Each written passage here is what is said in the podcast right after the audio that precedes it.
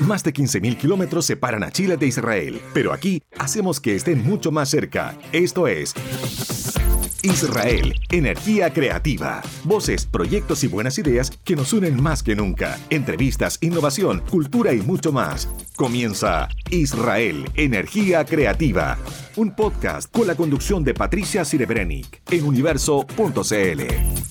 Hola, qué bueno tenerlos de vuelta y bienvenidos todos los nuevos auditores que se suman a esta energía creativa. Volvemos a agradecer la buena recepción y comentarios de este ciclo de programas. Estamos muy, muy contentos. Para comenzar, una cápsula noticiosa con noticias positivas desde el área deportiva digital. ¿Sabías que este mes de febrero se realizará una maratón en Israel donde asistirán todos los runners chilenos y del mundo? Sí, escuchaste bien, se realizará en plena pandemia, pero esta vez gracias a la tecnología. La maratón de Tel Aviv en su versión digital se llevará a cabo el 19 de febrero y las inscripciones se realizan en www.tlvmarathon.co.il. Te esperamos. El tema de conversación de hoy es algo que moviliza a todas las mujeres del mundo. Aunque se sigue avanzando, queda mucho por hacer. Se trata de los desafíos de género en Chile e Israel.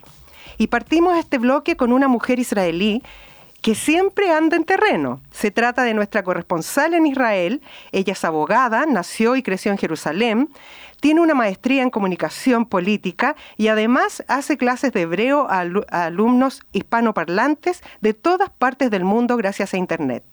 Bienvenida, Vía Levi, ¿cómo estás? Hola, shalom. Me alegro mucho estar con ustedes. ¿Cómo están? Primero que todo, agradecerte el aporte que has hecho a nuestro programa con tantas noticias positivas desde Israel que mostramos en nuestras cápsulas. Y la pregunta había, ¿cómo vives tú y palpas en tu día a día los avances y desafíos de lograr la equidad de género en Israel? Bueno, entonces como tú has dicho, obviamente que tenemos que avanzar un poco más, pero aquí en Israel me siento que sí avanzamos dentro de la sociedad en todo este tema de equidad de género. Me siento que aquí en Israel las mujeres nos sentimos muy seguras caminar por las calles, no importa en qué hora, en qué lugar, nos sentimos muy seguras y, y para asegurarnos un poco más, eh, para sentir más fuertes, también parte de nosotros, nosotras hacemos clases de defensa personal. No sé si conoces el estilo de defensa personal que se llama Krav Maga. Es algo que hacemos. Y aparte de eso, también tenemos ONGs que ayudan mucho para, para avanzar y desarrollar el tema, este tema y el estatus de la mujer en la sociedad. Por ejemplo, For Women, que es, un, es una organización que ayuda a las mujeres estudiantes para avanzar y, desarrollar un network que ayuda. Eh, y también She Codes, eh, no sé si saben, pero en Israel, eh, Israel se llama el Startup Nation y tenemos, em, estamos muy adelante en todo el tema de high tech. Y She Codes, esta organización ayuda a las mujeres, enseña a las mujeres cómo programar eh, gratis para ayudarles a entrar a toda este, este, esta industria de high tech. Entonces, eh, estos, eh, estas iniciativas son maravillosas y realmente ayudan a las mujeres en Israel. Y sí, tenemos más a dónde aspirar, pero estamos en, en buena manera, en buena dirección. Qué bueno escuchar eso. Y no puedo dejar de preguntarte, aunque no es el tema de hoy, tú que siempre estás recomendando y mostrando tantas cosas de Israel, ¿qué lugares o actividades recomiendas visitar allá? Bueno, antes de todo, obviamente que Jerusalén, que es un lugar santo para muchas religiones y, hay tantos lugares para tantos lugares para conocer y recorrer dentro de Jerusalén. Por un lado, eh, se puede encontrar el, todos los lugares más antiguos, eh, llenos de historias y historia, y también lugares más eh, avanzados, más modernos, más con, con mucha vida, con, con mucha vibra salir y, y, también fiestas y todo en Jerusalén, pero si ya hablamos de fiesta, entonces obvio que tienen que visitar en Tel Aviv, que es la ciudad de la fiesta, la ciudad que nunca duerme, eh, una ciudad hermosa con una playa increíble, el Mar Muerto, que es hermoso. No sé si vieron, pero últimamente hicimos, eh, filmamos un video eh, con israelíes que hablan de Chile. Sí, lo, lo, mostramos están en esta... llamando a los chilenos, ¿viste? Sí, sí, sí, sí, lo mandaste, sí. O sea, tuve que describirlo acá porque, porque es eh, audio el podcast, pero sí, lo mencionamos. Ok, entonces eh, todos los, israelíes siempre eh, aman a, Chile, hablan de Chile eh, muy buenas cosas y invitan a los chilenos que vengan a visitar. Saben mucho, hablan mucho de Arturo Vidal y, de otros temas cultural, culturales de Chile. Así que esperamos que, van a van a ir a Israel después de, de esta pandemia y van a poder disfrutar de estos lugares maravillosos de Israel. Oye, ojalá que nosotros también podamos ir. Espéranos allá. Avía, te agradecemos mucho este contacto. Muchas gracias. Toda raba. Toda raba. Israel, energía creativa. Nos quedamos en Israel porque nuestra siguiente invitada es argentina israelí, vive hace 25 años y está en Tel Aviv.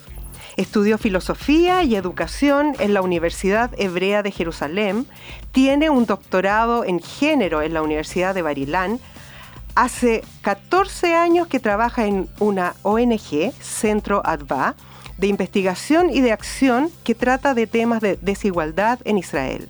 Ella se dedica al área de desigualdad de género y de análisis de las políticas públicas desde ese punto de vista.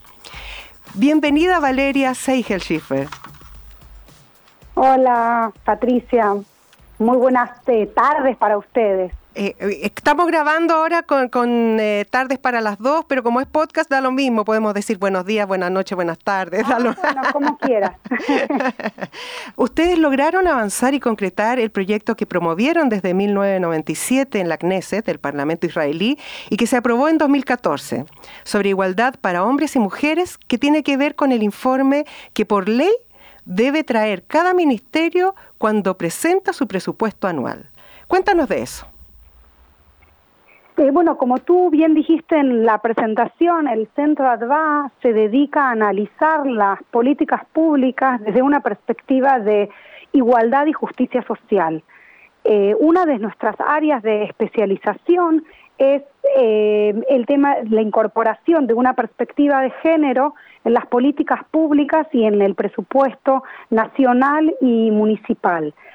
Eh, la idea es mostrar que las políticas públicas y los presupuestos no son neutrales y que impactan de manera diferente a los, en los hombres y en las mujeres y, por supuesto, en distintos grupos de hombres y mujeres, porque no todas las mujeres y no todos los hombres son iguales.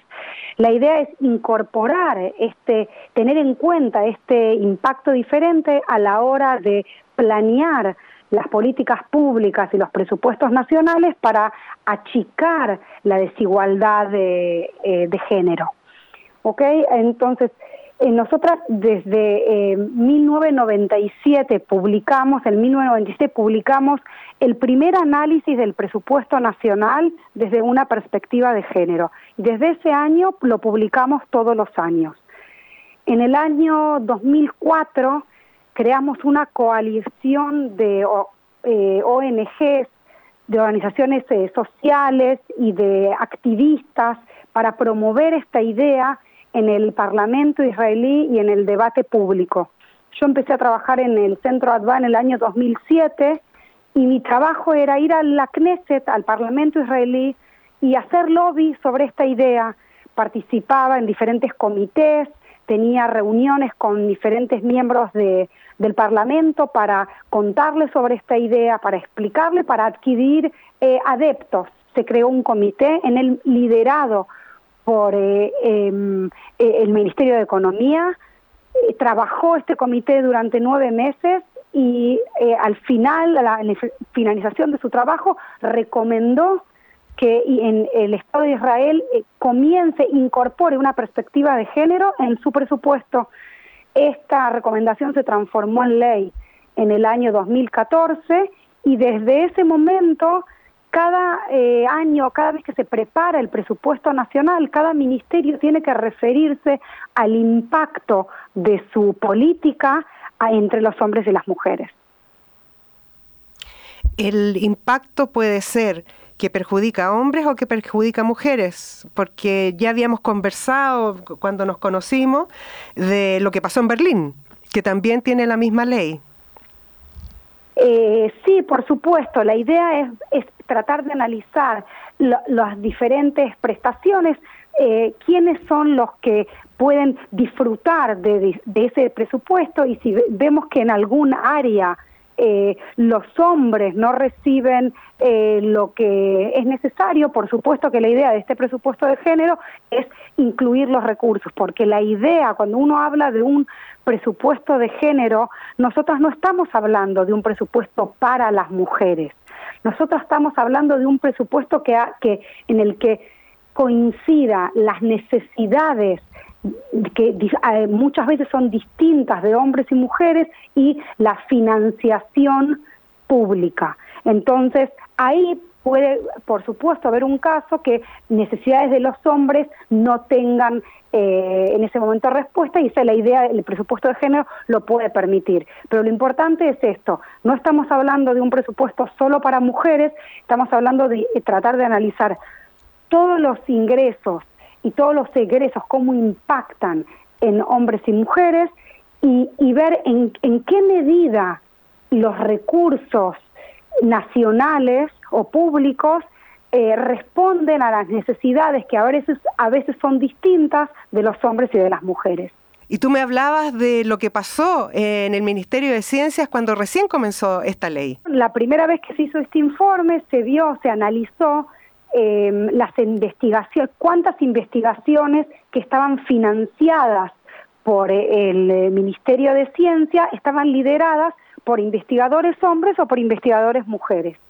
Y el resultado dio que el, el 81% de las investigaciones estaban lideradas por hombres.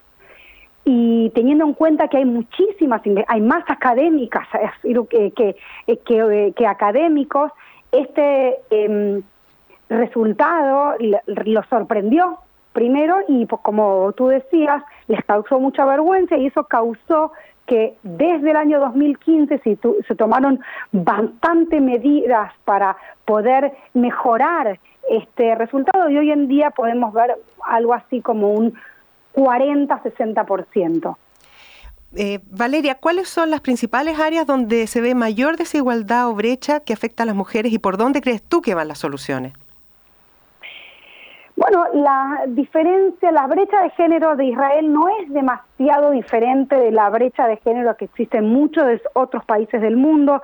Tenemos, eh, por supuesto, temas de desigualdad en el área de representación política. Eh, en la Knesset, en el Parlamento israelí, hay 120 miembros, de los cuales solo 30 son mujeres, un 25%. Tenemos 256 eh, municipios o provincias sería demasiado decir, pero eh, sí, municipios y solo tenemos 15 alcaldesas o gobernadoras y así podría seguir enumerando un montón de, áreas eh, donde vemos minoría de mujeres en, puestos de toma de decisión política. Tenemos, por supuesto, brecha eh, económica. En, en, promedio, las mujeres en Israel ganan eh, el 68% del salario mensual eh, de los hombres y tenemos un mundo laboral que está dividido, que tenemos una concentración de mujeres en áreas como eh, educación, servicios sociales, salud, y en esas áreas el salario es relativamente bajo, y por otro lado, eh, en high-tech, en alta tecnología o puestos de altos directivos tenemos una concentración de hombres, y en esas áreas el sueldo es, es, más alto. Y también existe en Israel algo que es por ahí es un poco más particular de Israel, eh, que en el área de Estado civil eh, la religión y el Estado no están separados. Esto quiere decir que en Israel eh, uno solo puede casarse, divorciar según la ley religiosa. Eh, entonces, em, por ejemplo, la ley judía, que la gran mayoría de la población del Estado de Israel es judía, la ley judía, eh, solo el hombre puede eh, otorgar el divorcio y, y el divorcio también se otorga en un juzgado religioso que está compuesto solo por hombres. Valeria, ¿y cuáles son a tu juicio las principales áreas que ha habido avances entonces en cuanto a la equidad de género en Israel? Eh, bueno, tenemos el tema de educación, como empecé también a decirte, hoy en día hay más mujeres académicas en todos los títulos. Tenemos más egresadas de primer título, más egresadas de segundo título, máster y más egresadas mujeres de los doctorados. Lo que pasa después en los cargos universitarios ya es otra cosa, pero en el tema de educación vemos un gran avance. Eh, las mujeres se han incorporado en casi todos los sectores de la economía y eso también es un gran avance. Eh, y también con respecto a la conciencia pública sobre la importancia de, los temas de género, de la igualdad de género, también ha habido eh, un gran avance. Dicho estas cosas, es importante decir que en tiempos de pandemia y recesión, sin una incorporación de una perspectiva de género en el diseño de las políticas públicas y de los presupuestos, me temo que podríamos eh, estar, sufrir un retroceso sobre todos estos avances que tanto nos ha eh, logrado eh, obtener. Hoy en Chile está pasando lo mismo, las oportunidades laborales han bajado tanto y bueno, la pandemia ha traído de todo, pucha, y eso en todos los países del mundo perjudicando a todos, pero especialmente a las mujeres en varias áreas. Valeria, tenemos que irnos a un corte musical. Muchas, muchas gracias por este contacto. Un abrazo. Muchas gracias a vos, ha sido un placer. Escucharemos un tema que es algo más que una simple canción. El colectivo Kululam organizó en el Día de las Buenas Acciones de 2018 un coro masivo de 7.500 personas repartidas en varias ciudades de Israel, cantando simultáneamente Bagilgula Ze, en esta reencarnación, una canción muy alegre con buenos deseos para todos. Entre otras cosas nos dicen, que siempre seas feliz, que nunca dejes de cantar, que siempre sigas creciendo, que sigas siendo joven, que siempre sigas hacia adelante, que no pierdas la esperanza.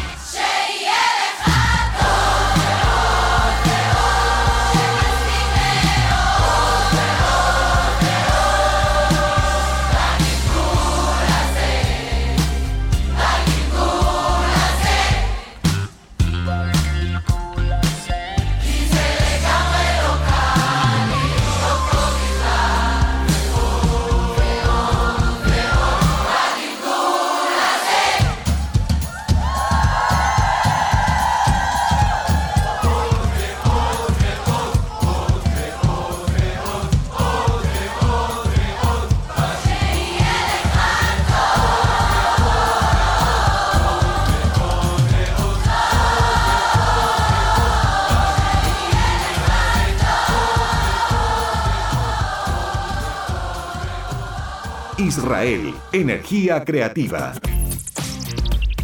Qué pegajosa y energética canción, ¿verdad? Pura buena onda para todo el mundo.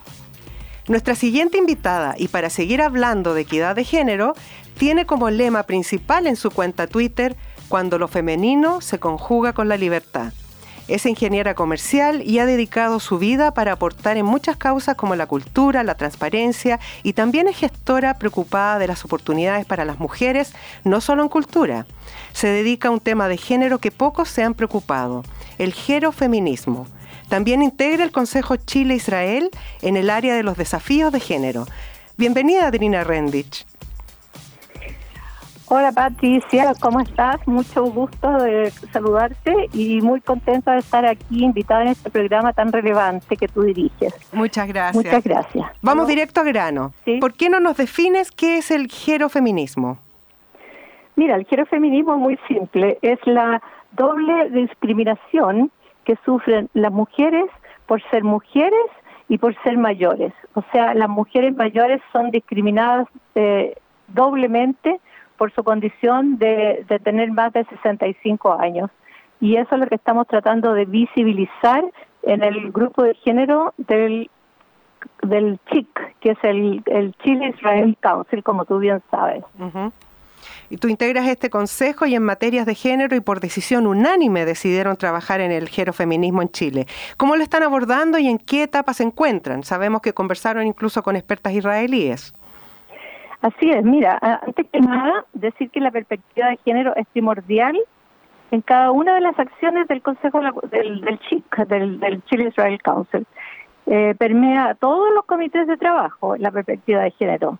Tú sabes que tiene seis, seis grupos de trabajo, entre ellos recursos hídricos, ciberseguridad, salud digital, en fin.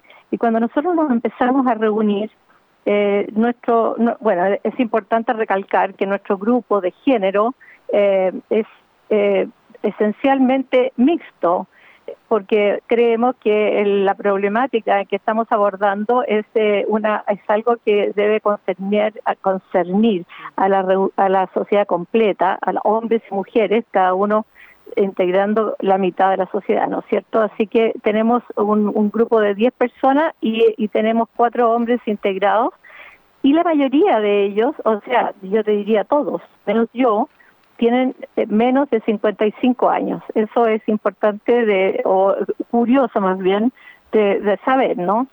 Y cuando se conversó cómo acotar el tema de género, eh, porque el tema de género es amplísimo, se propusieron varios temas, eh, la brecha, la concientización de, de las niñas, las adolescentes en STEM, eh, las brechas laborales, en fin, se, se propusieron un montón de temas. Yo como una humorada dije, bueno, yo era la mayor del grupo lejos, y yo dije, ¿y qué les parece el feminismo?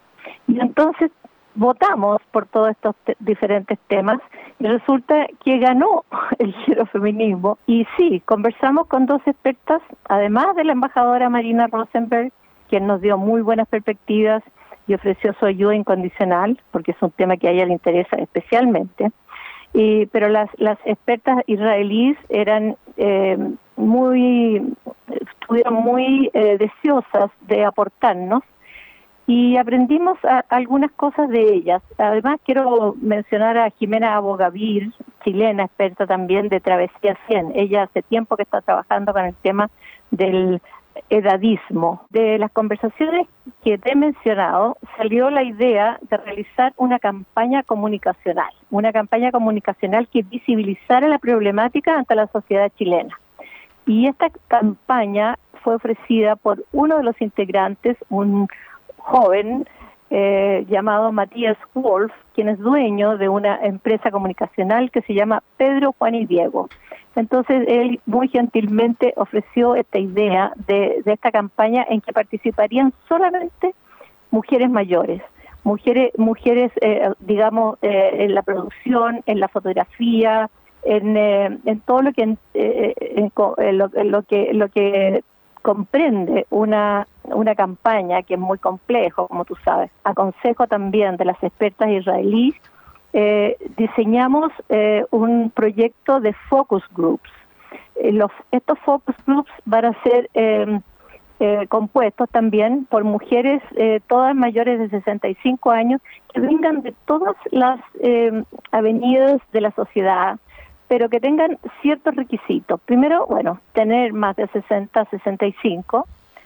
Después eh, sería eh, muy importante que vinieran de diferentes regiones de Chile, mujeres que no tienen Alzheimer, ni tienen problemas neurológicos, ni tienen problemas de, de, de, de enfermedades de corazón, eh, mujeres que están eh, en buenas condiciones, en plena, en plena posesión de sus facultades eh, físicas y, y cognitivas y, y que tengan ganas, que tengan ganas de seguir aportando, porque es muy válido que a lo mejor alguna persona o muchas de personas de 65 años quieran a lo mejor cuidar a sus nietos, no quieren no quieren no quieren sentirse que tienen ninguna otra obligación, pero hay muchas de nosotros que queremos seguir aportando, porque como tú sabes, hay hay un dicho de de, la que yo siempre lo menciono y que lo tengo aquí en mi oficina a, muy buena vista, dice la gran Eleanor Roosevelt que dijo, cuando uno comienza a cuando uno deja de contribuir, uno comienza a morir. Y eso siempre se me ha quedado grabado desde que lo leí en alguna biografía que lo leí. Así que creo que muchos de nosotros no queremos morir, no queremos seguir contribuyendo. Así que eh, esa es la campaña, ese es el objetivo de la campaña y esa es la razón en que estamos organizando estos focus groups que van a ser cinco, de, compuesto cada uno de diez personas y van a haber eh, dentro de, cada uno unas mujeres facilitadoras eh, profesionales. Ustedes están en este momento en una etapa diagnóstico para saber cómo abordar y dar oportunidades. Y me quiero quedar en Chile, eh, desde, la perspectiva, desde la perspectiva más amplia de la realidad chilena. ¿Cuánto hemos avanzado en Chile en equidad de género?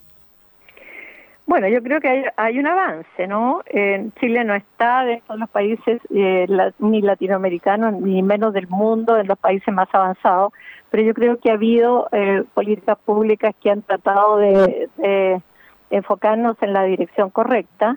Eh, empecemos con, con la política, digamos ahora lo más reciente, las candidatas a, a constituyentes eh, se exigió una paridad de género, se exige una paridad de género en las elecciones.